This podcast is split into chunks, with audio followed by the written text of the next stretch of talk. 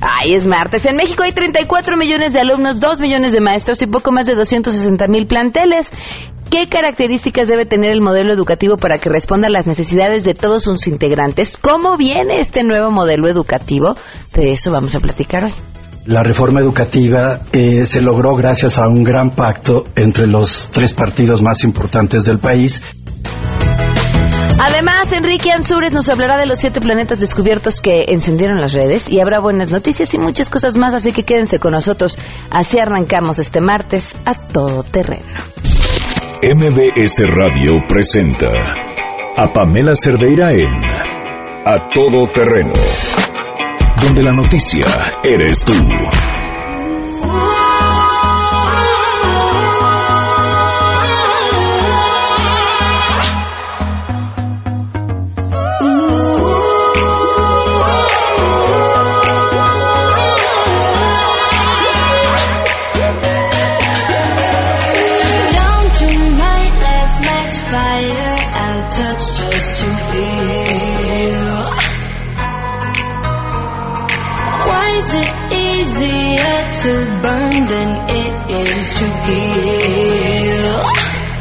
Muy buenas tardes, bienvenidos a Todo Terreno. Muchísimas gracias por acompañarnos en este martes 28 de febrero del 2017. Y ahora sí, se nos acabó el segundo mes del año y esto está volando.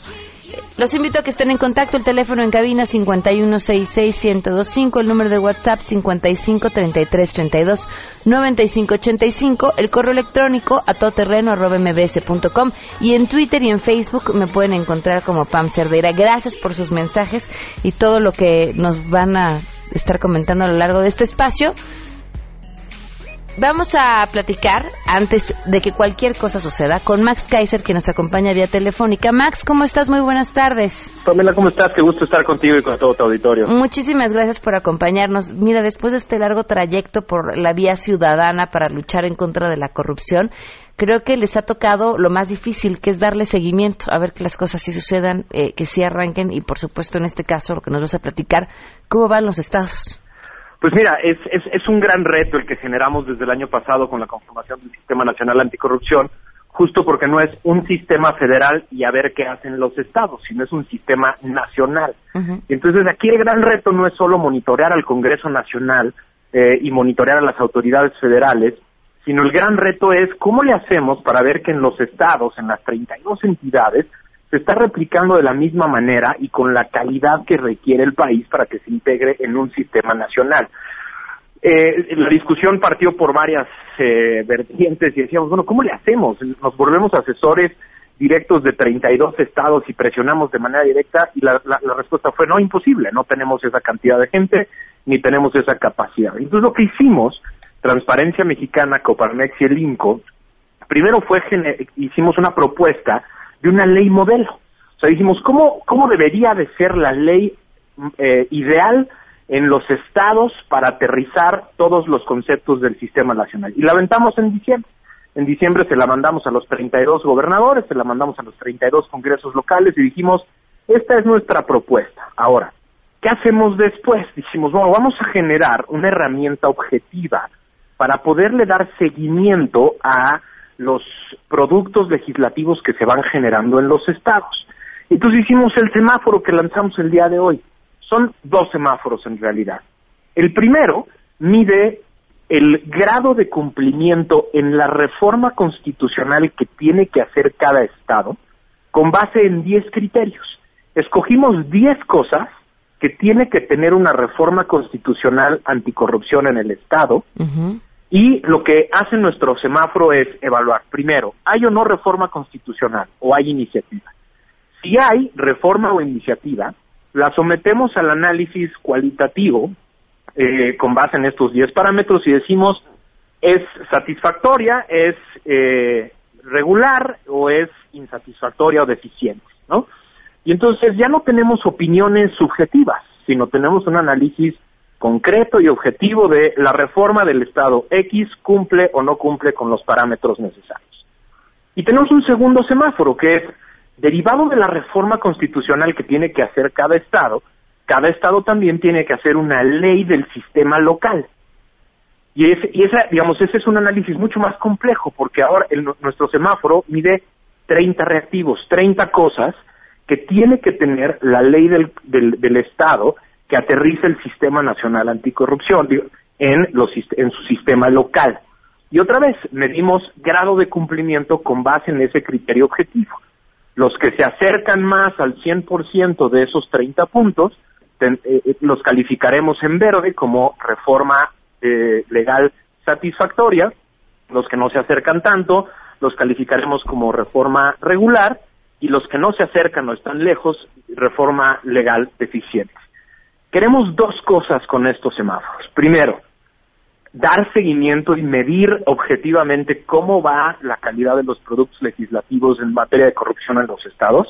Pero lo segundo, pues, queremos una herramienta de presión y una herramienta que le dé elementos objetivos a, las, a los ciudadanos de cada entidad para reclamarle a sus congresos locales que hagan la chamba para adecuar sus sistemas. ¿no? Oye, es- Básicamente ese es el tema. Estoy revisando los semáforos en línea. Creo que Chiapas y Nayarit son los únicos que han cumplido a cabalidad. Están en verde en los dos semáforos. Y la Ciudad de México está en reforma constitucional regular y en cuanto a la ley eh, del sistema local, pues en- inexistente, ¿no? Mi Ahora, iniciativa tiene, exacto. Ajá, ahora, en, en este que está en regular, ¿qué implica? ¿Todavía puede modificarse o está en proceso? Eh, ¿Le falta o lo que tiene lo hizo muy mal y lo tiene que repetir? Pues mira, eh, justo por eso lo que lo que quisimos es dar los elementos de cuáles son nuestros criterios, digamos, en el informe además se puede encontrar completito cuáles son las cosas que te faltan y por qué, ¿no? Y entonces sí, justo la idea es que, que adecúen, ¿no? Es decir, si el, uno de los órganos quedó incompleto o uno de los procesos de nombramiento creemos que no es constitucional o uno de los procesos, uno de los de las de los órganos está mal integrado, tienes que corregir. Uno de las, una de las cosas más importantes es, estamos a tiempo. Es decir, generamos esta herramienta justo en febrero para que hubiera tiempo suficiente de reaccionar. Julio es la fecha fatal. 18 de julio de este año es la fecha fatal en la que los estados tienen que cumplir por lo menos con su reforma constitucional y con su reforma legal. Justo por eso lo queríamos lanzar ahorita y lo vamos, vamos a ir haciendo un reporte cada mes Para ir siguiendo a los estados, para ir recomendándoles cosas. Nuestra idea es que a partir de hoy, a partir de este primer lanz- lanzamiento, ahora sí se acerquen todos los estados que quieran y nos pregunten, oye, ¿qué me faltó? ¿No? ¿En dónde, en dónde hay áreas de oportunidad que debo corregir? Pero no solo a limpia y a transparencia, lo que queremos provocar también, Pam, es que en los estados se genere sociedad civil y que pues lo que estamos dándole a la sociedad civil del estado de Durango y a la de, y a la de Colima y a la de Campeche y a la de Yucatán son herramientas objetivas para que puedan ir con sus congresos a decirle, oye, dice Inco Transparencia y Coparmex que a la ley nuestra le falta esto Claro. y quiero que lo hagas, ¿no? Esta es una herramienta que le va a permitir entonces a, las, a la sociedad civil local tener elementos objetivos para discutir con sus diputados, ¿no? Claro, claro, tienes toda la razón. Siempre la clásica queja eh, del ciudadano es nosotros les pagamos y lo hacen su trabajo, bueno, pues actuemos como tal y hagámonos responsables de lo que nos toca para exigir que hagan su trabajo. Exactamente, enterémonos de qué es exactamente lo que no cumplió la reforma constitucional de la Ciudad de México o la de Jalisco o la de Morelos. Si yo vivo en Morelos, me entero y entonces voy con mi diputado y le digo, dice el INCO, dice Transparencia que nos falta esto para tener un buen sistema anticorrupción en el Estado. Te, exijo que lo, que lo aterricemos. Entonces ya la discusión no gira en torno a opiniones subjetivas, a me parece que, yo creo que, me gustaría más que, sino ya gira en torno a elementos concretos y elementos objetivos que te permiten un grado diferente de interlocución entre la sociedad y el gobierno. ¿no? Pues Max, en un mes estaremos en contacto para que veamos cómo se ha movido el semáforo, ¿te parece? Con todo el gusto. Muchísimas gracias. Gracias a ti por el espacio. 12 del día con 14 minutos. Vamos con la información. Saludo en este momento a mi compañero René Cruz.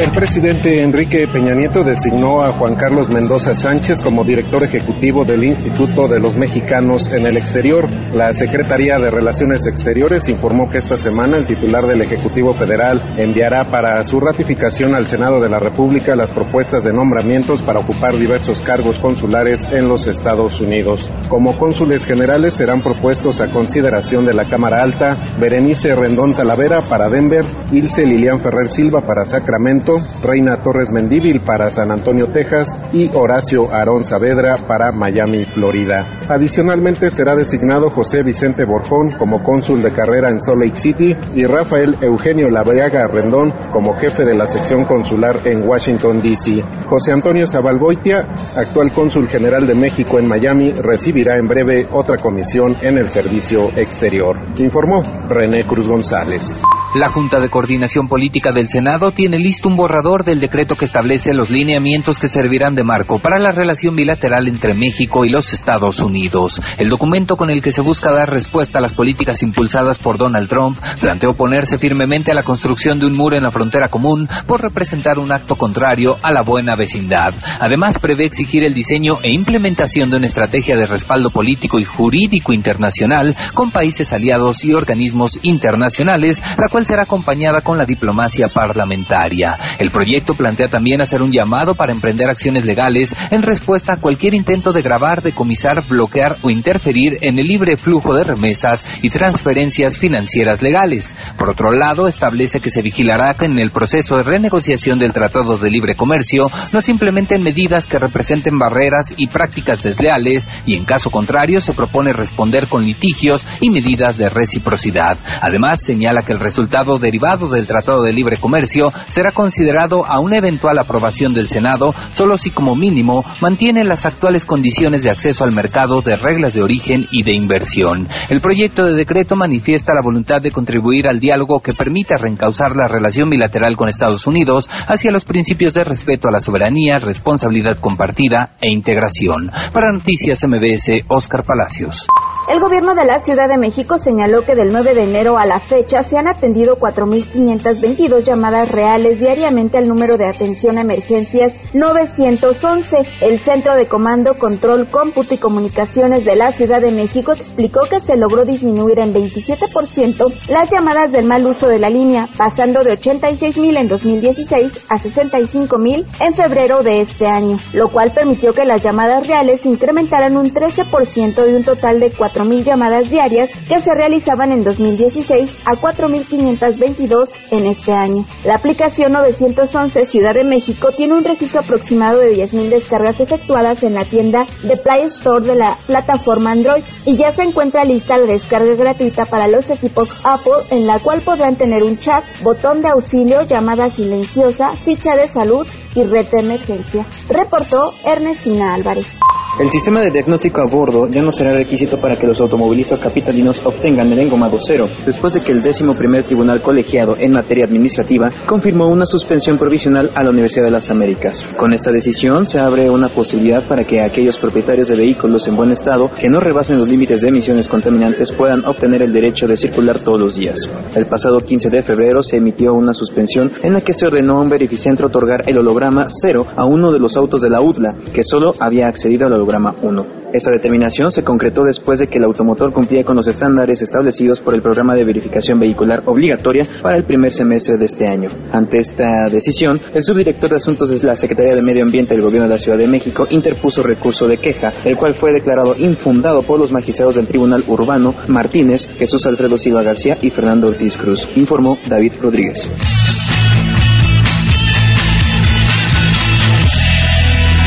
Y tenemos buenas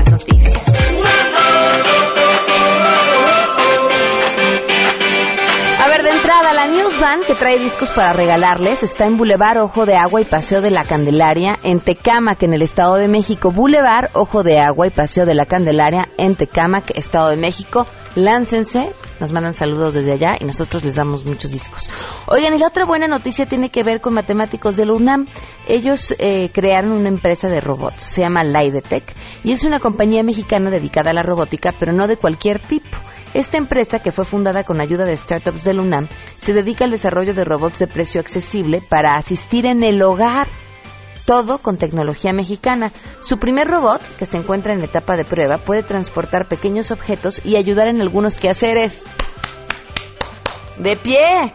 Bueno, Además, eh, estos, los creadores de este proyecto dicen que ya se encuentran desarrollando módulos para que los robots sean capaces de contar cuentos y darles la capacidad de ayudar en la casa según el humor en el que estén los humanos a los que asistan. Otro desarrollo que está haciendo la compañía en este momento es la inteligencia artificial, que hará funcionar a sus robots y que será 100% mexicana. Para esto, Lidetech se encuentra buscando a nuevos inversionistas con la finalidad de terminar el proyecto en los próximos dos años. Pues felicidades a estos matemáticos de la UNAM 12 con 20. Vamos a una pausa y volvemos. Más adelante A Todo Terreno. Muchos han hablado del nuevo modelo educativo, pero ¿qué trae? ¿Cómo se come? ¿De qué va? De eso platicaremos al regreso. Queremos conocer tus historias. Comunícate al 5166-1025. Pamela Cerdeira. A todo terreno. Donde la noticia eres tú. Volvemos. Pamela Cerdeira regresa con más en A todo terreno. Donde la noticia eres tú. Marca el 5166-1025.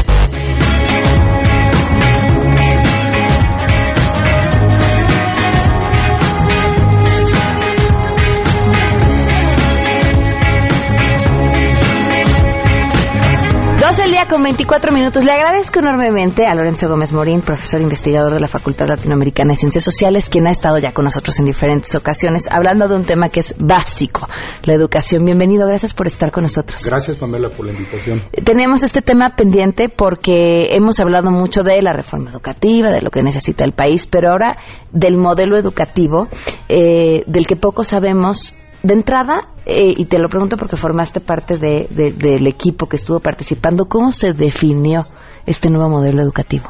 Bueno, yo creo que el, el modelo educativo parte de lo que planteó la Constitución, el cambio constitucional, la reforma. recordando muy rápidamente, en, en la reforma constitucional se definió el concepto de calidad educativa y era que los materiales educativos, los maestros, eh, el currículum, todo estuviera orientado al máximo logro posible de aprendizaje de los alumnos. Entonces, cuando eso dice en la Constitución, nos tenemos que ir a ver cuál es el máximo logro posible de nuestros estudiantes, porque ya tenemos un instituto autónomo que evalúa esto y que definió los niveles de logro y el nivel máximo de logro, y resulta que este nivel máximo de logro no lo alcanza la inmensa mayoría de nuestros estudiantes que egresan de educación básica y de educación media superior. Entonces, cuando tú ves ese problema, y ves cuál es el nivel máximo, por ejemplo en lectura, ¿no? ¿Qué significaría el nivel máximo? Pues una persona que puede inferir cosas de un texto que no dicen explícitamente, ¿no? Que son pensamientos más complejos, que lo tiene que relacionar con otros conocimientos para poder entonces llegar a una conclusión. Algo mucho más complejo, pensamiento más complejo. Hablamos de un egresado de educación media superior. De media superior, que es la educación obligatoria, porque ya, ya es el paquete completo, ¿no? Bueno, más del 60% de nuestros jóvenes no tienen capacidad de identificar más allá del, pues no sé, del motivo o de la intención del autor si está explícito en un texto, ¿no? Eso es, eso es fatal porque los trabajos hoy en día ya son cada vez de mayor nivel de complejidad y requieren estas, estas, estas capacidades. Entonces, si nuestros estudiantes no la tienen, pues eh, no hay reforma educativa que funcione. Entonces, a partir de eso, a partir de saber qué era lo que deberían de aprender, entonces eso nos lleva a ver el currículum y a ver los contenidos educativos y a ver los materiales y a ver la formación de maestros y entonces cuando se hacen los planteamientos de los perfiles, parámetros, indicadores, por ejemplo, para evaluar a maestros. O sea, ¿cuál sería el maestro ideal para, para que pudiéramos alcanzar esta calidad educativa que define la Constitución? ¿no? Se hizo eso en, en los maestros y ahora nos vamos a definir eso en, los contenidos, en el currículo. Entonces, eh, el modelo educativo va a plantear un cambio en contenidos, pero este cambio en contenidos va a ir acompañado en nuevas propuestas pedagógicas, nuevas formas de enseñar. Nuestra forma de enseñar en México durante muchos años fue el principio de transmisión de saberes mínimos por así decirlo. ¿no? O sea, porque ese fue el modelo del sistema educativo. Había que construir un sentido de identidad, había que darle a todos un básico, ¿no? Entonces, pues todos los lunes hacemos honores a la bandera, todos nos aprendimos el juramento a la bandera, todos nos aprendimos el himno nacional, es decir, estos saberes mínimos que nos hicieron ser mexicanos, ¿no? Este, este concepto de identidad que creó el sistema educativo fue muy exitoso para ello. Digo, lo estamos viendo ahorita, ¿no? Entre nosotros nos matamos, literalmente, nos estamos matando. Pero no venga un presidente de Estados Unidos a criticarnos porque entonces todos Nos nos, unimos, unimos. ¿no? claro. Y el amor a México y ponemos la bandera en todos lados, eso ya pasó. En este mundo globalizado eso ya no existe. Y entonces, en, en, en este contexto, pues lo que necesitamos son nuevas formas de aprender, ya no saberes mínimos, sino nuevas formas de enfrentar el conocimiento y el aprendizaje de formas diferentes. ¿Y cuáles van a ser las que se van a Mira, implementar? por ejemplo, en la introducción de nuevas tecnologías, de las nuevas tecnologías para el aprendizaje, no solamente de comunicación, sino para el aprendizaje. Será un paso que se, se dará, sé que no podrá ser en todas las escuelas, pero sé que podrá ser en muchas escuelas. To- casi todos nuestros niños y jóvenes tienen acceso ya a teléfonos celulares a- o, a, o a tabletas o a dispositivos, ¿no? Y eso permite diversificar las formas de enseñar. Hay niños que son más visuales, hay niños que son más activos físicamente. Entonces, su forma de aprender es diferente. Ahora podemos enfrentar estas, estas necesidades de aprendizaje con diferentes formas de enseñar. Es decir, eh, nuestros maestros tienen que ampliar su repertorio pedagógico para poder abarcar a todos nuestros niños. Ese es un principio que se hace en los, en los países que han tenido pues buenos resultados educativos, ¿no? Entonces, vamos a ver esas nuevas formas de abordar los conocimientos. Puedo hablarte en media superior, por ejemplo, estamos pensando que el tema de comunicación debe de ser transversal, no es una asignatura, es una capacidad habilitadora. Porque si tú aprendes a leer bien y a comprender lo que lees, eso te sirve para matemáticas, para ciencia, para todos. Entonces, esos principios de lectura tienen que atravesar todas las asignaturas. Entonces, si logramos eso, pues los jóvenes no estarán desarrollando sus capacidades solamente en las materias de comunicación, sino en todas las asignaturas del currículo. Ahora, ¿van a cambiar las materias? No creo que vayamos a cambiar las materias, todas las, las materias. Eh, lo que se va a cambiar es el, el- el contenido, sí, los, los temas, digamos, que se están viendo, eh, los contenidos y los enfoques, cómo se va a ver, este, cómo se van a ver los temas. ¿Por qué? Porque eh, el, el modelo educativo, en la primera presentación, hizo, hizo una declaración que yo creo que es una declaración que no se ha entendido bien, o no se ha, no se ha hablado mucho de ella, pero es muy importante y es, la escuela dejó de ser el lugar donde se va a aprender. El conocimiento ya no está en la escuela, está fuera de la escuela. Y nuestros niños tienen ese acceso a ese conocimiento fuera de la escuela. Entonces, cuando el conocimiento ya no está solamente en manos de los docentes, el docente ya no es el dueño de la transmisión conocimiento, del claro. conocimiento, ¿no? Entonces su rol cambia de ser el sabio en el estrado, lo que era el sabio en el estrado, a ser un guía al lado del estudiante y es el mediador de eh, entre el estudiante y el conocimiento que se encuentra en diferentes en diferentes partes, en la red en diferentes partes, en museos, en la calle, en la comunicación, en el radio, en la televisión. Eh, Es decir, todo, esta, todo este entorno que sigue creciendo cada vez más fuerte, el maestro tiene que desarrollar otras habilidades que antes nuestros niños no tenían. Por ejemplo, la habilidad de leer una información, entenderla y buscarla en la red, eh, saber discriminar qué sí Qué es cierto y qué no es cierto, ¿no? Eso que ahorita vemos mucho en las redes. ¿no? Que eh, este de repente en Facebook, no, oye, ya viste que está pasando esto porque lo vi en Facebook. No, alguien hizo una noticia y la creó, y, pero no hemos revisado, no, no hay capacidad de revisar otras fuentes, por ejemplo. No, eso es lo que, eso es lo que yo creo que viene en, en términos de nuevas tecnologías educativas. Vamos a ver una gran diferencia entonces en la- los que tenemos niños en edad escolar, en la diferencia en cómo ellos van a empezar a ser educados a la que fuimos nosotros. Mi expectativa es que sí. Pamela. Este, eh, yo creo que nos tenemos que dar los mexicanos esta oportunidad.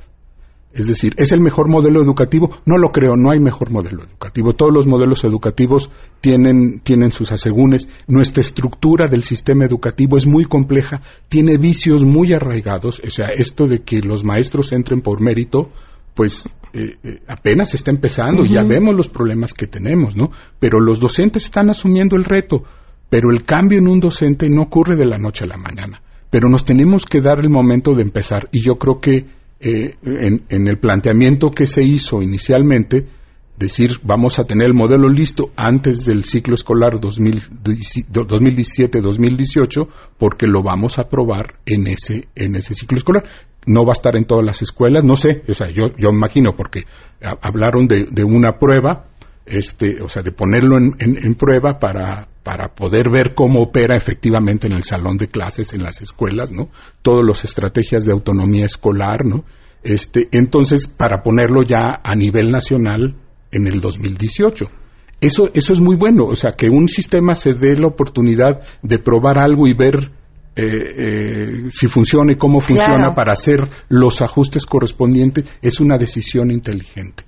Y es una decisión inteligente porque muchos peleamos por este modelo y peleamos porque no fuera un proyecto político electoral, no fuera el proyecto político de una persona o de un grupo de personas o de un partido. Es una necesidad nacional. Tenemos que cambiar la forma en cómo estamos educando a nuestros niños si queremos seguir siendo o, ser, alcanzar a ser un país en paz, próspero, este, eh, en, donde todo mundo tenga posibilidades de desarrollarse. ¿Quiénes más participaron? Eh, yo sé que han participado muchas instituciones de educación superior, muchos académicos. Eh, hemos estado participando de diferentes instituciones eh, públicas, muchas de ellas, la mayoría son públicas, otros no, también de, instituciones privadas, algunos a título personal, otros a título institucional. pero es un conjunto grande, este, Politécnico, Sinvestab, la UNAM, Flaxo, en básica seguramente otras múltiples instituciones, ¿no? Entonces, no es un esfuerzo individual, eh, no, no ha habido en esto una no hay un grupo maquiavélico que esté por atrás pensando en qué contenidos oscuros. No, no es cierto, no hay indicaciones. Como enajenar a la población. Como, quitarle, ¿no? No, al contrario, no nos, o sea, el planteamiento ha sido, veamos qué es lo, hasta dónde hemos llegado, qué es lo que está vigente y hacia dónde apunta eh, el, el, desarrollo del conocimiento hacia el futuro para para preparar a nuestros niños hacia, allá. Pues te agradezco enormemente que nos hayas compartido esto. Creo que escucharlo además desde el otro lado siempre es mucho más importante, ¿no? Estamos Muchas gracias. Descalificar a lo que haga el gobierno de deporte nacional y, conocer lo que se está haciendo para que las cosas funcionen desde la sociedad civil, desde la academia y desde el gobierno, porque también lo, necesitamos, es importante. Sí. No, y, gracias. Por supuesto que esto esto no es una esto, esto el gobierno es el que lo encabeza porque es su responsabilidad. Lo tiene que hacer. ¿Verdad? pero ha participado el INE, han participado otras instituciones y muchos le estamos apostando a esto porque en los peores momentos como los que estamos viviendo en términos de futuro hay que apostarle a la formación profunda, buena, efectiva, eh, solidaria de nuestros niños y de nuestros jóvenes porque son los que van a enfrentar los retos del futuro. Claro. Lorenzo, muchas gracias. Gracias Pamela por la invitación. 12.36, volvemos. Pamela Cerdeira es a todo terreno. Síguenos en Twitter, arroba Pam Cerdeira. Regresamos. Pamela Cerdeira está de regreso en A Todo Terreno. Únete a nuestra comunidad en facebook.com, diagonal Pam Cerdeira. Continuamos. 12 del día con 39 minutos. Continuamos a todo terreno. Gracias por seguir con nosotros. Gracias por sus comentarios, Enrique Félix. Un abrazo, Eduardo Ayala. Muchísimas gracias, Ferolo. Un fuerte abrazo. Alex Bosch. Gracias por estar en contacto con nosotros. Igualmente a Lu Recendis. Eh, dice aquí saludos a Lorenzo. ¿No sería mejor comenzar por nuestra forma de aprender? Bueno, pues a partir de ahí, de la educación, Eduardo. Gracias. Eh, ¿Desde cuándo ser orgulloso de ser mexicano se volvió obsoleto? No, yo creo que no se refería a que se hubiera vuelto obsoleto. Se refería más bien a que en su momento hacerlo tenía una razón de ser y obedecía a un momento histórico. No es que ahora ya no sirva, pero es cierto, ahora vivimos en un contexto diferente. Y creo que hasta el mismo nacionalismo se tiene que vivir y entender distinto. Pero bueno, esa es una opinión. Eh, muchísimas gracias por sus opiniones y comentarios. Viridiana también, muchísimas gracias. Eh, ahí está. Eh, bueno. Te- nos acompaña vía telefónica, muchísimas gracias por estar con nosotros, el licenciado Fernando Martínez Cosa, administrador central de gestión de servicios y trámites con medios electrónicos. Gracias por estar con nosotros, muy buenas tardes. ¿Qué tal? Buenas tardes. Eh, ya no van a ser válidas facturas, supongo recibos de honorarios, eh, ningún comprobante fiscal digital que diga Distrito Federal. No, sí son, van a ser válidos para los contribuyentes, no van a tener ningún problema. Y esto, para contextualizar, justamente se deriva del cambio que, que hubo de la denominación de Distrito Federal a Ciudad de México. Para efectos fiscales, los contribuyentes en promociones, comprobantes, declaraciones, avisos o informes que tuviesen que presentar al SAT, efectivamente, pues hay contribuyentes que tuvieron que modificar sus sistemas para hacer este ajuste. En razón de ello, justo este año, el 27 de enero, el Servicio de Administración Tributaria eh, refrendó una facilidad que ya se le venían otorgando a los contribuyentes para entender que todo lo referido a Distrito Federal estaría siendo señalado como Ciudad de México. Y en razón de esto, pues los contribuyentes este, no van a tener ningún problema en el tema de comprobantes o algún otro documento de naturaleza fiscal. Ahora, ¿habrá multas para alguien o no? No, no, no va a haber, este, no va a haber multas. ¿No hay ningún tipo de sanción ni siquiera para aquellos eh, prestadores de este servicio de facturación?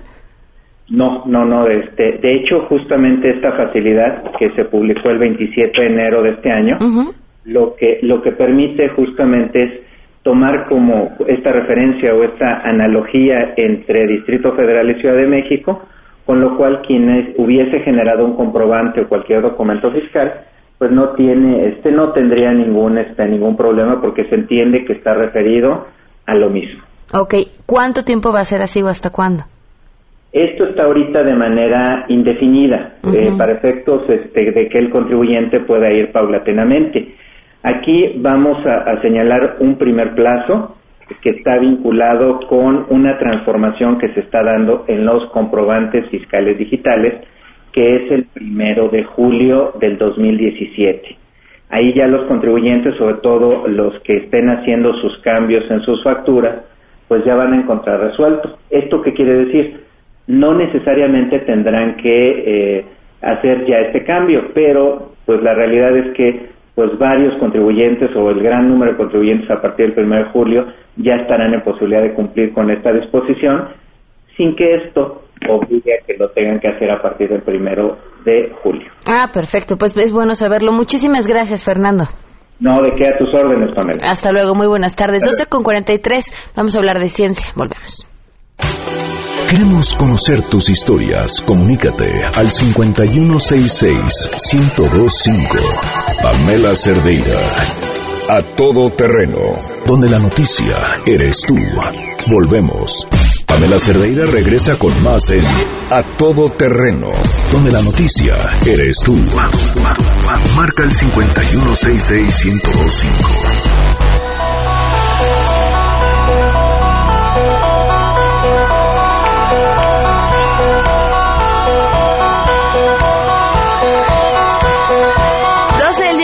35 minutos, continuamos a todo terreno. Ya está Enrique Ansures con nosotros. ¿Cómo estás, Enrique? Bien, aquí con hambre. Bien, sí, pues estaban hablando. Fíjense, se ponen a hablar en el corte de tortas de chilaquil con milanesa. Con milanesa. Dicen, son las de la condesa, las buenas, sí. pero creo que si no llegas temprano ya no hay, ¿no? Este, bueno, pues a, habrá que ir a ver, ¿no? Porque yo lo he oído de eso, no lo sé pero pues hasta que no lo corroboremos no lo podemos decir aquí. Vamos a ver Tenemos si que ir tiene y servicio a domicilio. Hacer una investigación seria, no dudo mucho que tenga servicio a domicilio porque dicen que están atascadas, se acaban de volada. ¿Pero ¿De qué quieres la tuya? ¿Eh? Pues eh, ¿Verdes o probar rojos? esa cosa Este- tan deliciosa, a ver cómo están. Es, ¿cómo, cómo nos hemos vuelto gordos, no, Enrique? Un día deberías de creo, hablar. que lo dijo, creo que lo dijo por mí. No, no, no, no, no, no. No, el, el carbohidrato y el cerebro, o sea, fíjate la torta de chilaquiles, la milanesa viene empanizada Eh, frita. la tor y frita, la tortilla frita y luego le echamos más carbohidrato para meterlo todo en un bolillito. Sí, sí, es una salvajada. Pues es que evolutivamente eso es lo que buscamos porque en, en los periodos, cuando éramos básicamente andamos tras los mamuts, este, habían periodos en los cuales no había comida.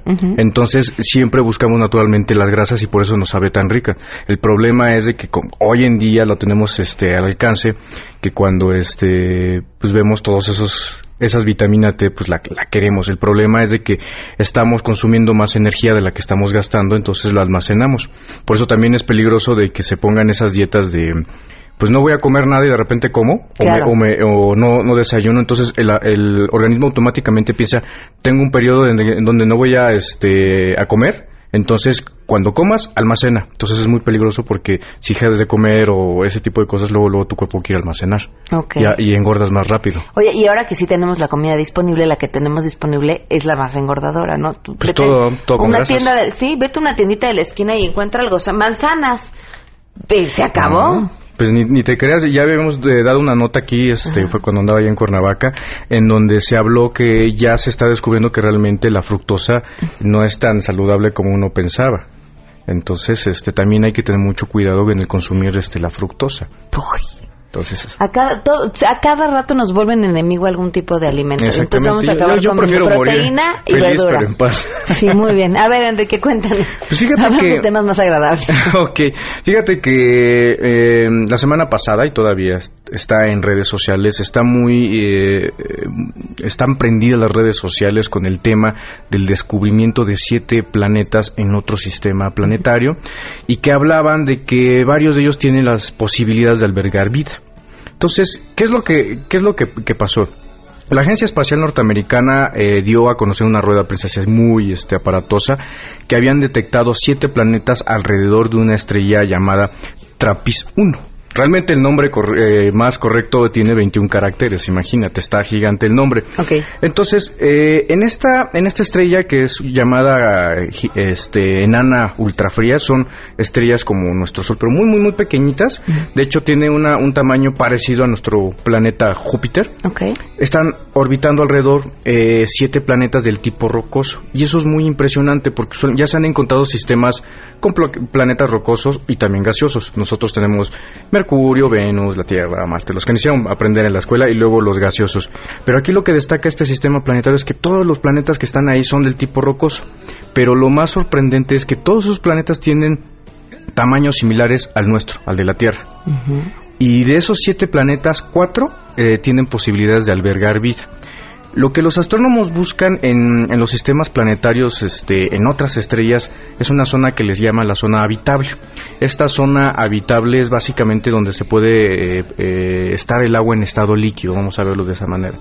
El radio escucha más o menos lo puede, se puede imaginar que cuando van, están en una fogata, sienten frío, se van acercando, se, van sintiendo bien y de repente sienten mucho calor y entonces se vuelven a regresar. Más o menos eso pasa. Si estás muy cerca de la, de la estrella es muy caliente, entonces el agua se puede evaporar. Aquí el caso es este Venus. Si te alejas un poquito más, el, agua ya puede estar en estado líquido como en, la Tierra. Si te alejas más, se puede congelar. Okay. De hecho, le llama la zona ricitos de oro, porque ni muy frío ni muy caliente. Entonces, lo interesante es que tres de esos planetas están en la zona habitable y están muy cerca unos de otros. Entonces hay eh, probabilidades de que haya agua líquida y de que podría incluso haber vida. No se está diciendo que se haya encontrado vida. Ahora, ¿cómo se descubrieron? Ah, muy interesante pregunta. Fíjate que hay muchas formas de descubrir planetas en otras estrellas. Eh, y aquí en este caso lo que hicieron fue descubrir, eh, descubrir, descubrirlas con un método que se llama de tránsito. Básicamente este, este método es ver la estrella y de repente el brillo de la estrella baja y vuelve a subir y eso pasa porque los planetas hacen un eclipse, como el que por cierto vamos a tener el 21 de agosto. Entonces pasa el planeta enfrente, enfrente del observador y como que se baja la luz y vuelve a subir. Y con eso pueden calcular el diámetro y la masa del planeta.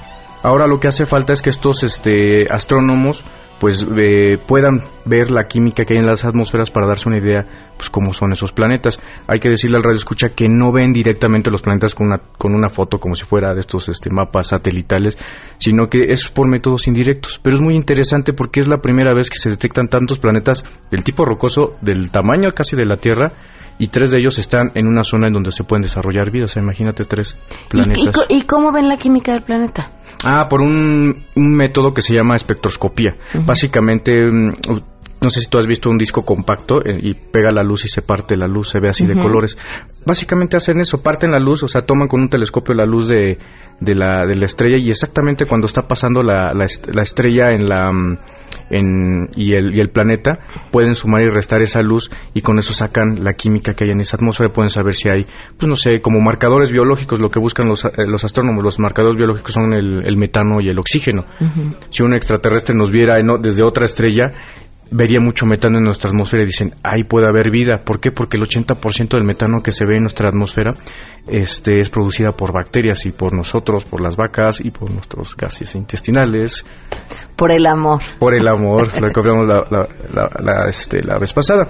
Entonces es muy interesante y pues esperamos noticias de, de los estudios que se van a hacer, ¿cómo es? Oye, muy bien, muy interesante. Sí, y fíjese que si, si este tipo de, de, planetas hay que, hay que aclarar, este, pues no, no es una novedad. Se han descubierto dos, 2.550 sistemas planetarios, o sea, planetas orbitando alrededor de una estrella. Y de estos 250 se han encontrado 3.406 planetas. Ok. Todavía hay 4.696 candidatos que pueden ser planetas. Entonces, eso, eso de, de, que veíamos las películas, supongamos, de la Guerra de las Galaxias que andan en muchos planetas, pues, pues, está pasando de ser ciencia ficción a una realidad y se han encontrado muchísimos planetas. Se han encontrado ya 35 planetas con condiciones este, que podrían tener condiciones para que sean habitables. Entonces imagínate cómo, cómo de 10 años para acá este, teníamos, lo veíamos en las caricaturas o en las películas y ahora es una realidad. Hay que aclarar el radio escucha que viajar a estas, a estas estrellas eh, pues no es, no es tarea fácil, no es como viajar de aquí a, no sé, al otro lado del, del, planeta y tomar un avión. Son distancias muy grandes. Es como si yo te dijera, le dijeras a una hormiguita, pues que fuera de, aquí a China. Okay. Entonces, el hecho de salir de aquí, de, este estudio a la calle, ya es casi impensable para la hormiguita. Son distancias muy grandes para ellos. Y viajar a China es totalmente este, inimaginable para la pobre hormiguita. ¿Y mandar algo? Mandar algo podría ser, pero es muy complicado. Pero fíjate, si nosotros tratáramos de mandar a una, a una persona con el vehículo más este, rápido que tiene este, la civilización humana, que es el transbordador espacial, que su, su velocidad es de 36 mil kilómetros por hora, más, más rápido que el metro, eh, tardaríamos un millón cuatrocientos años en llegar. Okay. Entonces, para poder viajar a estos planetas, supongamos, se plantean eh, misiones que son por generaciones. Entonces, se va una, una, este, una generación completa, ahí se embarazan, tienen hijos, esos hijos mueren, y los, también los anteriores mueren, tienen hijos y así, hasta de plano llegar a, este tipo de lugares. Eh, pues mandar algo podría podría ser un poco más este más prudente de hecho aquí tratamos la nota de que en alguna vez este, se descubrió una, un planeta que estaba orbitando a Próxima Centauri B, el 24 de agosto lo, lo, dimos a conocer, y está muy cerca de nosotros ese planeta y posiblemente también esté en la zona habitable. Entonces lo que está planteando los, los dueños de Facebook, estos este, rockstar también de, de las redes sociales, es invertirle y también este científico muy conocido este que está todo cuadraplégico, Stephen Hawking, están planteando hacer una, una, una misión en la cual van a mandar un pico satélite hasta allá y a ver si puede tomar fotografías. Tardaría más o menos este 60, 60 años en llegar, o sea, hablamos de una vida humana. Entonces estamos hablando de que por primera vez ya estamos empezando a plantear ir a otras estrellas. Fíjate que en alguna ocasión lo platicábamos vía telefónica con algún científico y, no, y le decíamos, sí, ¿dónde queda la pregunta ética sobre el derecho que tenemos o que sentimos que tenemos de ir a colonizar el planeta que se nos antoje? Bueno, el, universo es muy vasto y la verdad es... ¿Espacio hay? Hay para... El problema es que realmente podamos ir a estos lugares. Claro. Yo soy de la idea que estamos un poco más este, amenazados este, en estos momentos por todos los problemas que hay de la sobrepoblación, el cambio climático y este y, pues hay dudas de que realmente podamos ir a este tipo de lugares, ¿no? Claro. que nos podemos este, nosotros echar a nosotros mismos. Por eso hay que cuidar el planeta. De hecho, este tipo de, temas nos hace pensar realmente en nuestro lugar en el universo y realmente te das cuenta que el planeta Tierra es una nave espacial y que si no la cuidamos, no podemos estar ahora sí que cambiándola por tan fácilmente. Enrique, tu Twitter. Síganme en arroba Enrique Ansures, ahí les voy a poner más información y este pues cualquier duda, pues con mucho gusto. Y por cierto, hago aquí de una vez, aprovecho el anuncio, eh, en mi Twitter puse la foto de una perrita que se ah, encontró en, en el Parque Américas, entonces es como tipo raza de tipo como que es como Bull más o menos. Entonces si alguien perdió una perrita en el Parque América, pues este ahí andan buscando a sus dueños. Ahorita compartimos la foto. Muchísimas, gracias. Gracias. 12 con 57, nos vamos, que tengan un excelente martes, se quedan en compañía de Juan Manuel Jiménez. After everything that we've been through, sleeping up under the covers, oh, I'm so far away from you, distant? When we're kissing, feel so different. Baby, tell me, how did you get so cold enough to chill my bones?